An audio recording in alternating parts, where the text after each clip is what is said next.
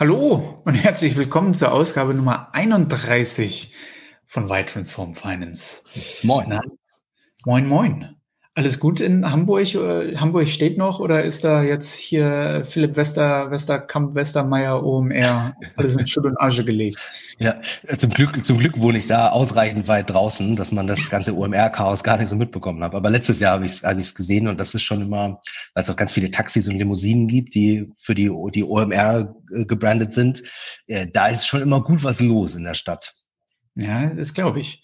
Wobei ich habe heute Morgen schon direktes äh, Rückmeldungen von Kollegen bekommen, denen der Begriff Finance Forward und was Finance ist und was Accounting und was Buchhaltung ist, nicht so ganz geläufig war. Und die meinten auch, 90 Prozent irgendwelche Crypto Bros und Marketing Hojis äh, ging ja gar nicht wirklich um FIBU. Und ich so, I won't tell you I told you, but I told you. Ja, ja, ja. ja. Ich meine, man hätte ja nur mal den ganz kurzen Abstract lesen müssen äh, von der Finance ja, Forward genau. nach dem Motto Fintech, äh, Neo-Broker äh, und Crypto-Blockchain äh, äh, Society, äh, wo ich mir dachte, gut, da, da steht zwar Finance drin, aber äh, drauf, aber da ist nicht Finance drin.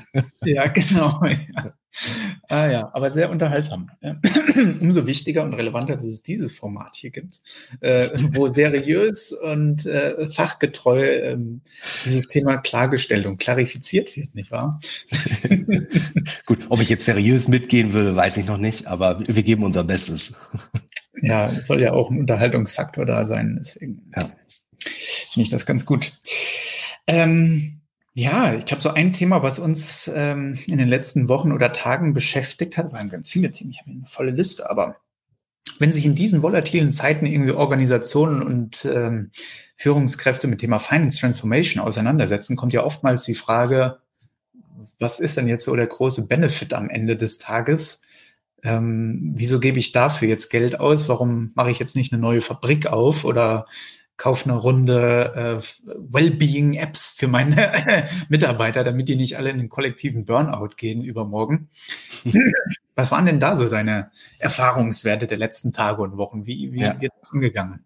Ja, ja, ich glaube, es wird super divers äh, äh angegangen. Äh, wir hatten ja letzte Woche auch so ein bisschen über das Stichwort Cost-Cutting gesprochen. Und ich glaube für mich, also genau das, was du sagst, die Frage, was ist denn jetzt eigentlich der Mehrwert? Was bringt mir das denn eigentlich? Also ein bisschen Business-Sprache ausgedrückt, der klassische Return on Invest. Also was, ab wann äh, ist denn das ganze Geld, was ich vielleicht in eine Finanztransformation stecke, wann bringt das denn vielleicht auch die entsprechenden Effizienzen oder Mehrwerte? Sei es vielleicht erhöhte Compliance, sei es Datensicherheit, sei es, äh, sei es tatsächlich auch einfach effizientere automatisierte Prozesse. Ähm, ist super spannend. Ich finde tatsächlich, ich habe so drei separate Beobachtungen in den letzten Wochen aus verschiedenen äh, bei, bei verschiedensten Kunden gehabt.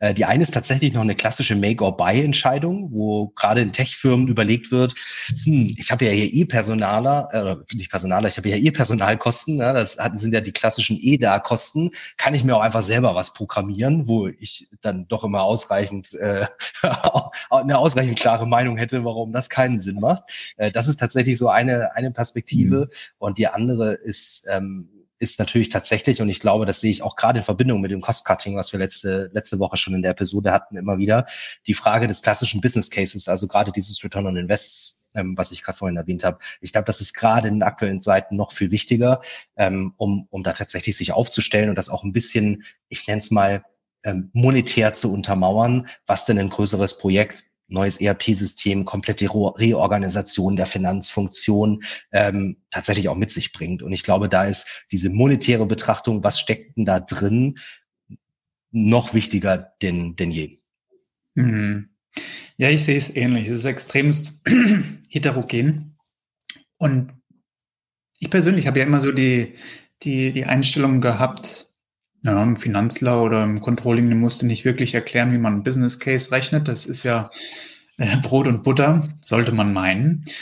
Aber die, die Vorstellung, wie sowas tatsächlich aussieht, ist extremst unterschiedlich ausgeprägt, ja, qualitativ. Absolut. Ähm, es gibt die, die das, ähm, ich sag mal, in Ex-Mackie-Manier äh, sehr gründlich machen und das schon vorher wissen und gar nicht mal auf einen Business Case eines Anbieters angewiesen sind in Klammern, da wissen wir eh, was bei rauskommt. Aber da sollte auch niemand überrascht sein darüber, ja, Klammer zu. Und dann gibt es die, die da kein wirklich ausgeprägtes Bewusstsein haben, wie so ein Business Case angegangen werden kann oder wie gründlich man das machen kann. Ähm, gibt ja unterschiedliche Varianten. Ne? Allein wenn du sagst, was ist denn ein TCO jetzt oder wie bewerte ich diesen Kostenblock dann, dann ist ja in der Regel meistens schon nach Level 1 äh, Stopp angesagt. Also wie viel bezahle ich heute ja. pro Jahr dafür, pro genau. Mitarbeiter, pro Nutzer? Und das ist eigentlich schon das Level, mit dem sich die meisten beschäftigen. Das kann ich ja viel, viel tiefer legen. Ich habe ähm, ich habe vor zwei, drei Wochen hatte ich hier vom André Christ, der CEO von Lina X, mhm. der hatte da was auf LinkedIn gepostet zum Thema hier ähm, IT-Kostenanalyse. Ja, tatsächlich ein Thema wieder für sich, was du da machen kannst. Was ist die Nutzungsrate pro User, pro Jahr, äh, pro Thema? Was sind die unterschiedlich adoptierten Domänen in einer gewissen Applikation? Wie wird das genutzt? Was werden da für Interface-Calls aufgerufen und sowas? Wirklich spannende Sachen, die du alle quantifizieren kannst Klar, da helfen natürlich auch so Tools wie Lina X für. Also ist natürlich auch so ein bisschen Schleichwerbung gewesen. Die Schleichwerbung, also klar, wenn der CEO und das Unternehmen sowas postet, ist klar, was dahinter steckt. Aber glaube ich, echt ein gutes Produkt, hat seine, hat seine Daseinsberechtigung, eine tolle Sache.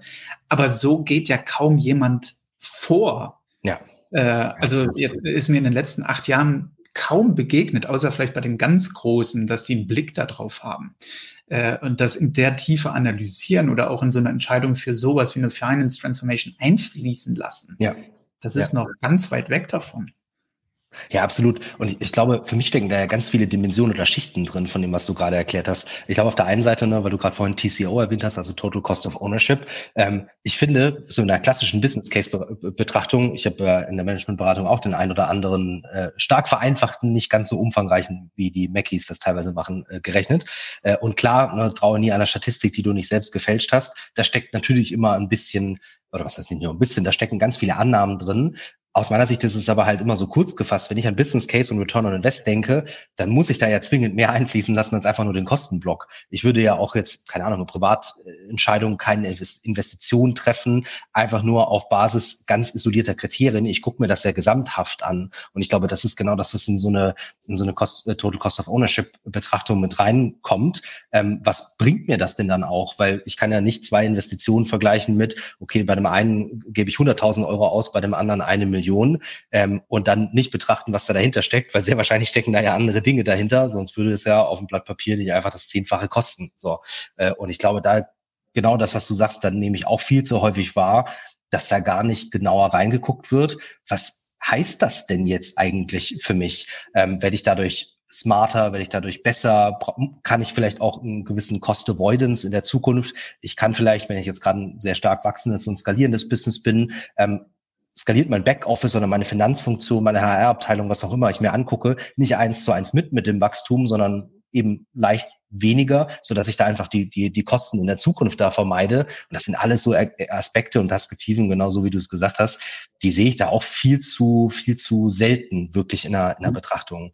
Ich glaube, das zweite, was mir noch, und da würde mich auch deine Perspektive interessieren, was macht denn jetzt so ein Business Case wirklich aus, einen guten? Weil du hast auch gesagt, na, klar, wenn der Anbieter den rechnet, oh Wunder, das rechnet sich immer in irgendeiner Laufzeit. Ähm, ich glaube, das, was aus meiner Sicht da total wichtig ist, weil, muss ich dir ganz ehrlich gestehen, als ich noch in der Managementberatung war, dachte ich mir auch, hm, naja, also da kann man ja genügend Dinge reininterpretieren und das sind genügend schön rechnen. Ich glaube, was da ganz zentral wichtig ist, sind zwei oder eigentlich drei Dinge. Aus meiner Sicht auf der einen Seite ähm, wirklich sich genau überlegen, was sind ähm, die Annahmen, die ich da treffe für den Business Case, damit ich die auch aus Kundensicht hinterfragen kann und sagen, hey, das ist viel zu ähm, viel zu aggressiv, das ist viel zu defensiv, damit ich so ein gutes, einen guten Weg finde. Also ich glaube, die Annahmen, die müssen glasklar sein, damit ich als Kunde sagen kann, die Annahme, die ihr hier trefft, die ist valide oder die ist überhaupt nicht valide. Im Idealfall natürlich so ein bisschen in zwei Szenarien gedacht, quasi ein bisschen positiver ein bisschen, bisschen, bisschen äh, defensiver eingefärbt. Ich glaube, das ist das ganz Wichtige. Und das Zweite ist, und das habe ich tatsächlich extrem selten gesehen, ist am Anfang sich genau diese Überlegungen stellen, bevor man so ein Projekt anfängt und durchführt, dann aber auch nach dem Projekt nochmal gegenchecken, wo bin ich denn jetzt gelandet? Haben sich diese Mehrwerte irgendwie manifestiert? Wurden die wurden die wirklich realisiert im Business oder war das halt irgendwie doch nur ein Luftschloss? Ich glaube, der Check-in, der ist super, super wichtig, weil sonst kann ich doch auch gar nicht genau festmachen, war das Ding jetzt erfolgreich oder nicht. Weil es okay, super, wenn ich on time und on budget live gehe, aber was sind denn jetzt die Mehrwerte, die dadurch auch wirklich manifestiert werden? Das sind so die ersten zwei Dinge, die mir da direkt in, in den Kopf kommen. Ja, ah, ja, Lieblingsthema von mir. Nee, ich glaube, insgesamt das Thema Business Case ist noch extremst underleveraged. Ne? Und mhm. ähm, ähm, klar, wenn dir ein Anbieter ein Business Case rechnet, äh, geht es um Schönrechnerei. Ja, so ja. ist es. Sorry, ja. I told it. Ja, so ist es. Sollte aber echt niemanden überraschen.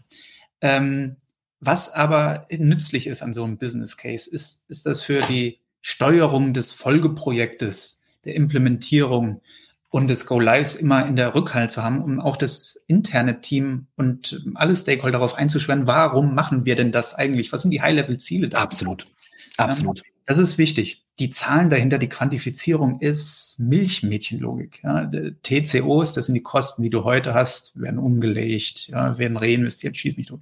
Effizienz, Skalierung, 15 bis 20 Prozent gehen immer, ja. Und der sagt keiner was dagegen im Vorstand, ja.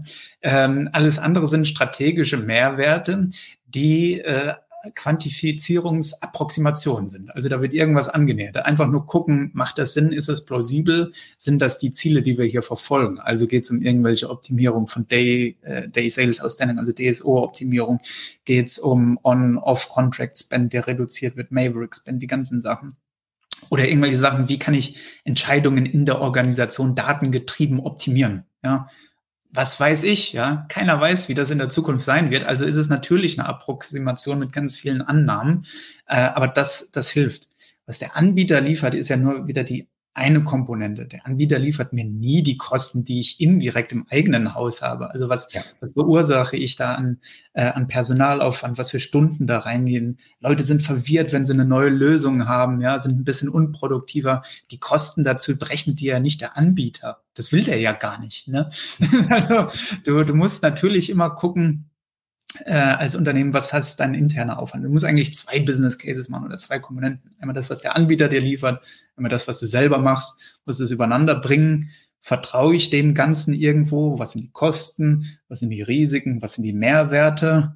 Was sind die Probabilities dahinter pro Anbieter? Ja. Und gibt es da valide, gibt es valide Annahmen dahinter? Lassen die sich irgendwie bestätigen vor Präferenzgespräch irgendwie so. Und dann kann ich dieses Gesamtpaket immer wieder rausziehen in meinem Projekt in der Steuerung und sagen, deswegen machen wir das, deswegen machen wir das, deswegen machen wir das. Läuft das in die Richtung? Ja, nein. Auch so eine Mehrwertrealisierungsstudie nach ein paar Jahren. Hey, jo, klar, kommt auch wieder der Anbieter rein und sagt, ne, misst das ab. Ach, hervorragend. Fünf Meter Mehrwert hier, zehn Meter Mehrwert da, ja. Alles wegen uns. ja. Äh, ja, okay, take it with a pinch of salt, ja. ja. Ähm, aber auch das ist wieder so eine Nachfrage, wurden die eigentlichen Projektziele erreicht, ja oder nein, was wurde da gemacht? Das ist immer dieses Rückhalten in der Steuerung. Ich finde, dafür sind Business Case extrem gut, um alle einzuschwören auf ähm, die Ausrichtung von so Projekten. Ja. Dafür wird es halt echt sehr wenig genutzt. Weil Absolut. selbst wenn du in ein Projekt oder nachher im Go Live kommst und fragst, was ist der Business Case, gucken sich alle irgendwie so an, ne? Moment, wo ist das Business Case Regal bei uns äh, im Finance Keller? Ja, gucken wir da mal rein. Also extremst underleveraged eigentlich oder underutilized. Ja. Ja, ja. Ich, ich finde einen Punkt, den will ich nur mal rausstreichen äh, oder herausheben, weil den finde ich super schön, den du gerade gebracht hast. Das ist auch genau meine Beobachtung, ist dieses Schärfen. Was ist eigentlich das Ziel auch von so einem ganz konkreten Projekt, von so einer Finanztransformation oder von einem Teil der Finanztransformation? Was ist es eigentlich, was ich erreichen will? Quantitativ, aber natürlich auch qualitativ. Ich glaube, das hilft einfach nochmal so wirklich ein glasklares Bild rauszuschnitzen. Wo will ich eigentlich hin? So. Und das muss ja nicht immer zwingend sein. Und das ist wahrscheinlich auch die Realität Qualität, dass man das direkt gleich nach einem Projekt äh, genau alles trifft. Das gibt's eher selten, sondern dass man dann sagt, hey, wunderbar, da stehe ich vielleicht irgendwie jetzt gerade bei einer acht aus zehn und da muss ich noch zwei, drei Schritt, Schrittchen gehen, bis ich da vollumfänglich da bin. Aber das finde ich, finde ich einen super, super spannenden Punkt. Ähm, dass es genau darum geht, ein glasklares Bild zu entwickeln, warum mache ich das eigentlich? Und wie du sagst, ich glaube, schon da fängt es an, häufig genug gibt es ja überhaupt keinen Business Case und daher hat man diese, diese, diese tiefe Diskussion gar nicht, warum mache ich das eigentlich? Wo will ich eigentlich hin? Ja. Wo und bis wann vor allem Timeframe? Mhm. Ja. Naja, das war das Stichwort Timeframe. Wir sind am Ende unseres Timeframes wieder angekommen diese äh, Woche. Ganz charmant abmoderiert. Ah, eins Sternchen Haltungsnote, ja. War echt spannend wieder diese Woche, Tim. Freue ja. mich auf nächste Woche schon wieder. Ja, absolut. Mach's gut, Fabian. Mach's gut. Ciao, Tim. Tschüss.